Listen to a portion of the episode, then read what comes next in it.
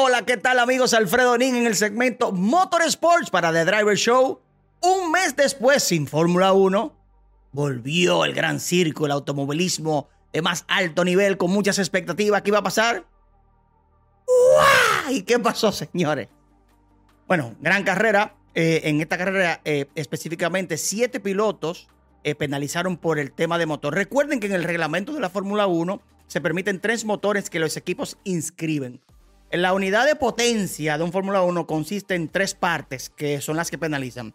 Una, el, motor de combustión, lo que se conoce como un motor, que eso vale 10 posiciones. Están las dos partes electrónicas, que valen 5 posiciones cada una. En el caso de los pilotos, eh, cambiaron el conjunto completo, que es lo que se recomienda, y por ende entonces penalizaron con 20 posiciones y se organizan tal como fue la clasificación en orden de partida. Entre ellos, el líder del campeonato, actual campeón Max Verstappen, Charles Leclerc, que se suponía que es su seguidor, pero cada vez se va alejando, y otros pilotos. Verstappen, en la carrera última, hace un mes, en Hungría, salió de 10 y ganó.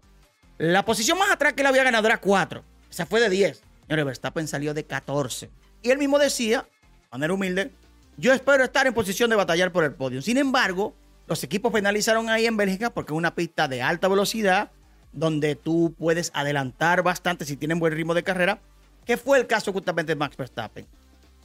Señores, qué carrera otra vez del holandés. Si se tenía alguna duda de que el campeonato del 2021 fue de que en Abu Dhabi, que se armó un lío, que el reglamento y que Hamilton, olvídense de eso. Verstappen ganó con autoridad. Incluso arrancó 14 en la vuelta 1 octavo octavo. A la altura de la vuelta 12 ya lideraba, sacando una distancia impresionante a los demás. Yo digo, señor, y es relajando, que Verstappen parecía un parqueador. ¿eh? Tiene una nueva compañía de lo que es eh, parquear. Porque le pasaba a todos sus rivales como si estuvieran parqueados. Impresionante. Y eso es justamente el resultado de un muy buen piloto, super piloto como es Max Verstappen, que siempre lo ha sido y siempre he dicho que eh, le costó seis años ganar un campeonato, pero que lo hubiese logrado en el primer año si hubiese tenido un buen carro, porque siempre hay que tener un buen carro. Bueno, lo tiene en esta temporada, como lo tuvo también en la temporada anterior, y está demostrando su talento. Red Bull, impecable, paradas a pista espectaculares para el Checo Pérez. Checo Pérez arrancó mal, se recuperó muy bien. En el caso de Ferrari, lo repito, señores, es impresionante, es impredecible lo que puede pasar con Ferrari. Por lo menos terminaron la carrera. Ahora, terminaron como tal vez se esperaba. Supone que no, Carlos Sainz tal vez pudo quedar mejor, no tuvo el ritmo de carrera, el carro se degradó. Hoy día pienso que Red Bull llegó de las vacaciones mucho más fuerte que los demás equipos. Mercedes-Benz más lejos de lo que se pensaba. Luego que en Hungría hicieron pole y casi ganan la carrera. Red Bull fue el que vino mejor de todos. Verstappen muy confiado, le vino muy bien las vacaciones. Eh, su ritmo de carrera era indetenible, imparable. Y eso me acuerda cuando Schumacher ganaba con facilidad, cuando Hamilton ganaba con facilidad. Repito, la combinación de un muy buen carro con un muy buen piloto da este tipo de resultados. ¿Qué pasó con Ferrari? Leclerc. Desde el sábado hicieron algo equivocado en la clasificación. Lamentablemente para Leclerc, hay que decirlo, no fue algo del equipo en ese momento. En la vuelta 3, eh, los pilotos en los cascos tienen unos eh, láminas detachables porque como tienen la cabeza afuera, se le puede pegar sucio. Recuerden que en la vuelta 1 hubo un incidente entre Hamilton y Alonso, que de eso hablaré ahora. Eh, y después viene el incidente de Latifi con, con botas y demás. Bueno, se le pega el sucio y los pilotos tienen una lámina detachable, lo que se llama el tear off en los cascos.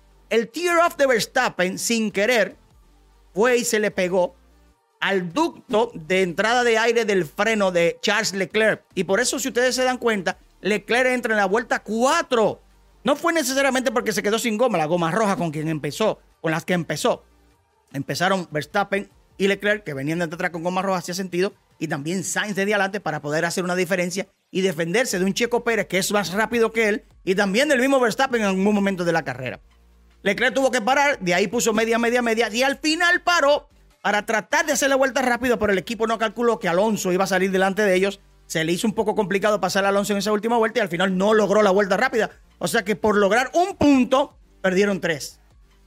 Ferrari siendo Ferrari. Hablemos de Mercedes-Benz. Buena arrancada de Hamilton, aprovechando que Checo Pérez arrancó mal. Se le puso en paralelo, incluso frenó mejor que Alonso. Sin embargo, comete un error Luis Hamilton, que es cerrarle la puerta a Alonso.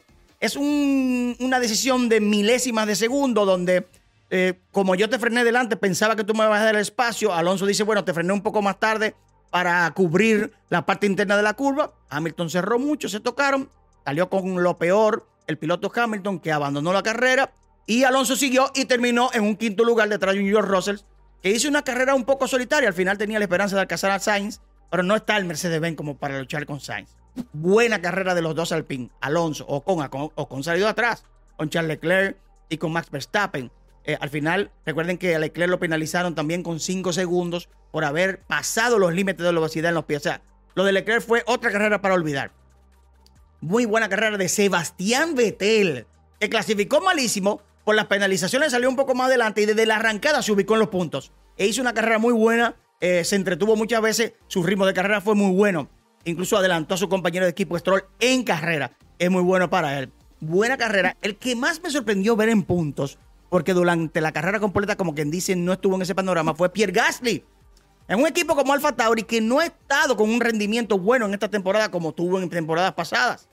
Sin embargo, se metió en los puntos, muy buena ejecución, buena parada pizza al final con buen neumático y buen manejo en el trencito de los finales. Ahí que, que le fue bastante bien a Pierre Gasly. Y aplaudir también el resultado de Alex Albon, que durante todo el fin de semana mantuvo el auto en todas las prácticas entre los primeros 10 en la clasificación clasificó en la Q3 y en la carrera se ganó su puntico y se dio su piñito también Alex Albon. Así que esos son los destacados. Detrás, no entiendo lo de McLaren.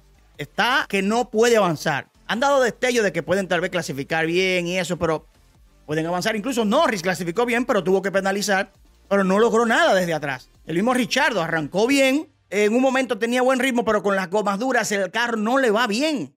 Entonces McLaren ahí un poco perdido en el limbo. No sé lo que le está pasando. Y nada, eh, de aquí se cruza el charco, ahí mismo la frontera, a Holanda. Señores, qué carrera la que se viene en Holanda.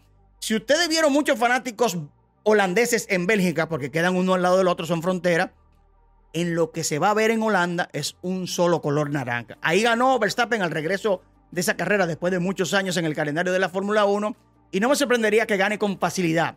Tiene el ritmo, tiene el auto, tiene la confianza, tiene el equipo detrás de él y está imparable. Señores, 96 puntos le lleva Verstappen a Checo Pérez, que le pasó a Leclerc en el campeonato. Y ya Red Bull se le aleja por más de 100 puntos, literalmente, a Ferrari en el campeonato de constructores. Vamos a ver, de seguro para mí gana Verstappen. No veo en este momento quién le puede hacer competencia. Y ojalá y Ferrari se recupere y el mismo Mercedes-Benz tenga el auto que consiguió en Hungría, pero que lo perdió a partir de las vacaciones. A ver qué fue lo que le pasó. Esto ha sido todo por el segmento de Fórmula 1 aquí en Motorsports con Alfredo en The Driver Show. ¡Chup, chup, chup, chup, chup!